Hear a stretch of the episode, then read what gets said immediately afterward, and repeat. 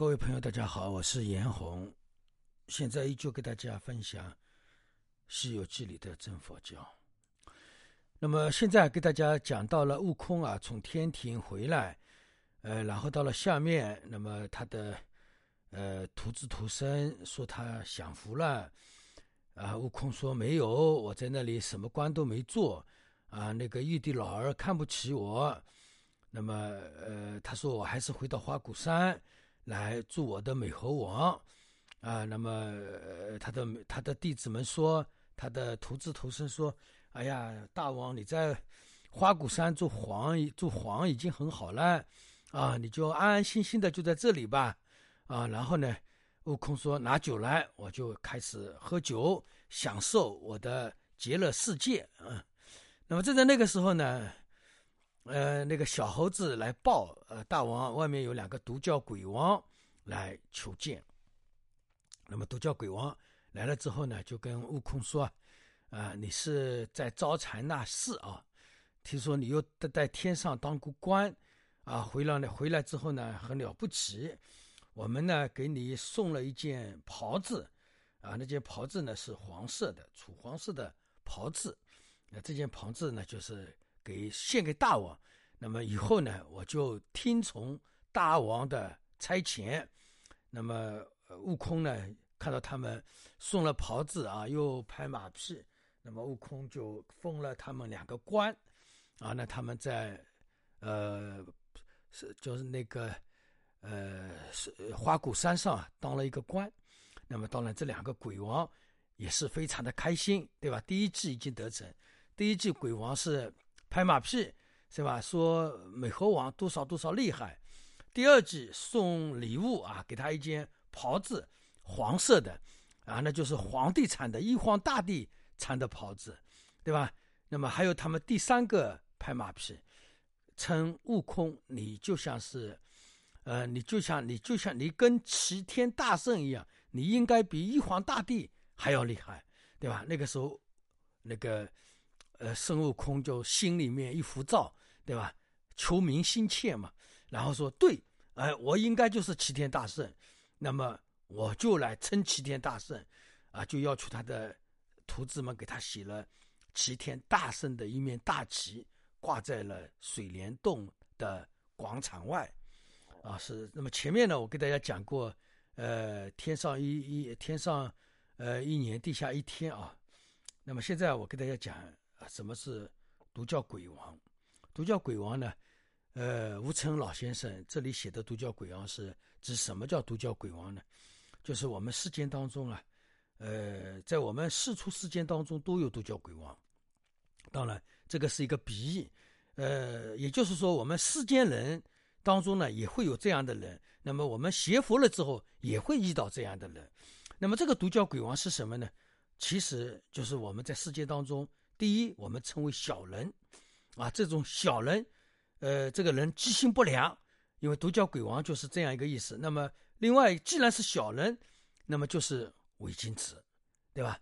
那么我们在这事件当中呢，我们把这种人有的时候称为酒肉朋友，啊，你有钱，你有势，啊，这帮朋友都会呱呱呱跑到你身边来了。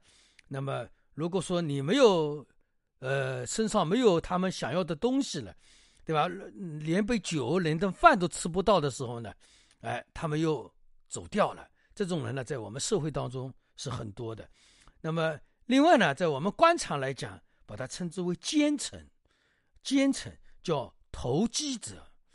那么，这个呢，就是说，这个独角鬼王，就是说，不是说这个鬼王很凶残，就是说，这个人，呃，呃，这种人啊，就是很坏。就是非常的卑鄙，啊，非常的聪明，就是经常利用自己的聪明来混乐子。那么这个呢，我们把它在在那个吴承恩的笔下，把它称为独角鬼王。那么这种人呢，四处世间当中都是有的。那么假如说啊，我们遇到了这样的人的话呢，比如说一个朝代皇上啊，遇到了这样的人，那么这个朝代啊，肯定是要灭亡的。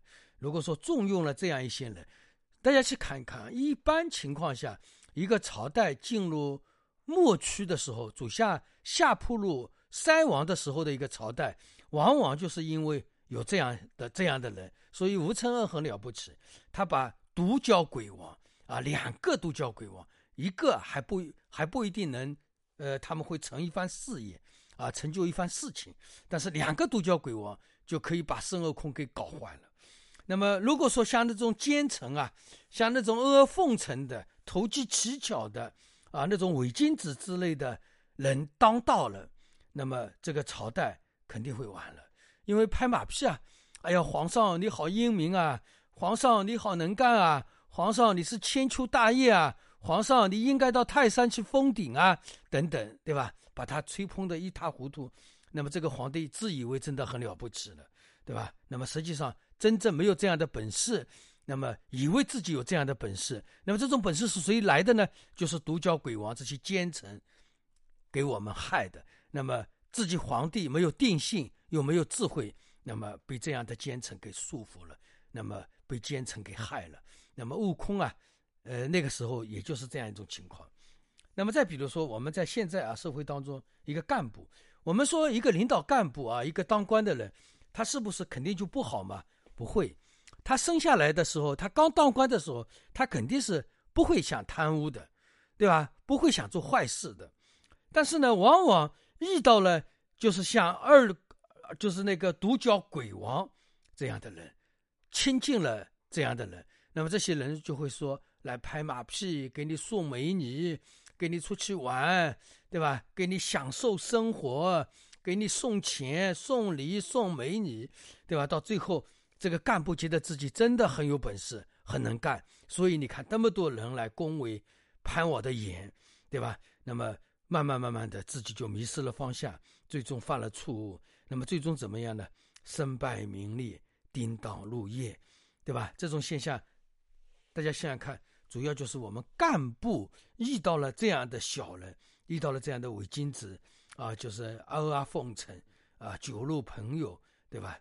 那么投机取巧的这么一种事件了，我们世间人其实是很坏的，对吧？他跟任何的领导干部攀岩，其实他都是有目的的，不然他好好的为什么跟你来攀岩呢？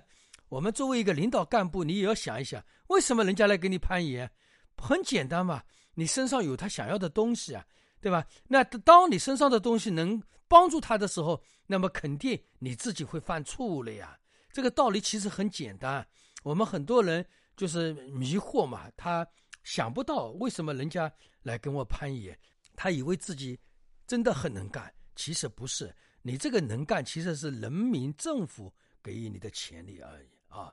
那么再比如说，我们一个人啊，呃，比如说有了财富啊，另外一个人有了财富，一个人有了财富之后，他遇到了这样的人啊，一个奉承的，一个伪君子，对吧？一个酒肉朋友，一个投机者。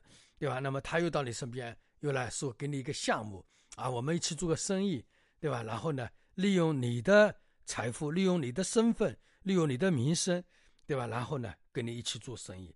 那么最后你自己被他的奉承所束缚，那么最后呢，可能你自己逆境来了，那么可能就呃最后就公司破产，对吧？后来可能走到一无所有。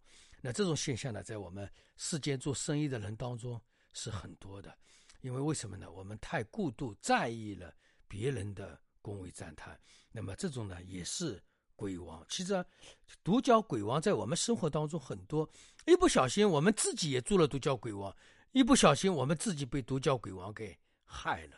所以独角鬼王一不小心我们自己就是，一不小心别人就是，我们一不小心就跟独角鬼王在一起，所以我们。每个人要提高自己的警戒，一定要有智慧。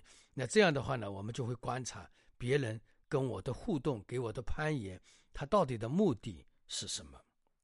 那么再讲一点啊，呃，你呃，比如说一个女人啊，一个女人，她比如说长相一般啊，或者说呢有一些特色，呃，那么一个女人总会有男人会去追她嘛，对吧？那么。当男人要去追一个女人的时候，这个男人肯定是，呃，独角鬼王啊！我讲句心里话，呃，那个时候的男人他为什么要去追一个女人呢？对吧？他肯定是有占有的目的嘛，有逸乐心嘛，有盈利心嘛，有占有心嘛，对吧？那么那个时候呢，他就会对女人说：“哎，你好漂亮，你好能干，你好有气质。哎呀，你身上那里好，那里好啊，你什么都是好的，你什么我都爱你，对吧？”但是呢，真的这个男人，如果说你跟他说叫他离婚，这个男人会不会真的离婚，会跟你结婚呢？他不一定。这样的男人也是独角鬼王，因为什么呢？他的目的是为了占有你，就想跟你上床，就想满足他的淫逸心而已。那么再反过头来，我们说男人，男人一旦有了潜力，有了财富，那么有的女人也想来跟我们攀岩。跟我们来互动，想在我们手里的潜力或者说财富当中得到他想要得到的东西，那么那个时候，这个女人也会说：“哎呀，你那个男的长得不帅。”他会说：“你长得好有个性。”那个男的长得很难看，他说：“你很能干，你很聪明，等等。”那么 这个女的也会去阿谀奉承，呃，那么去攀岩这个男的，那么是不是？她真的爱那个男的呢，也不是，因为她想在这个男人身上得到他想得到的东西。那么，所以呢，这里吴承恩老先生讲到的那个独角鬼王，在我们世界当中是无处不在。我刚才说了，我们自己可能一不小心做了独角鬼王，一不小心我们身边处处都是独角鬼王，所以我们要长，要清清楚楚的。睁亮我们的双眼啊，才能看清楚，才能保住自己该以往有的东西。一不小心就拿独角鬼王给害了。那么下一堂课呢，再给大家讲到我们学佛修行哪些是独角鬼王？好吧，这一节呃分享就给大家讲到这里，祝大家吉祥如意。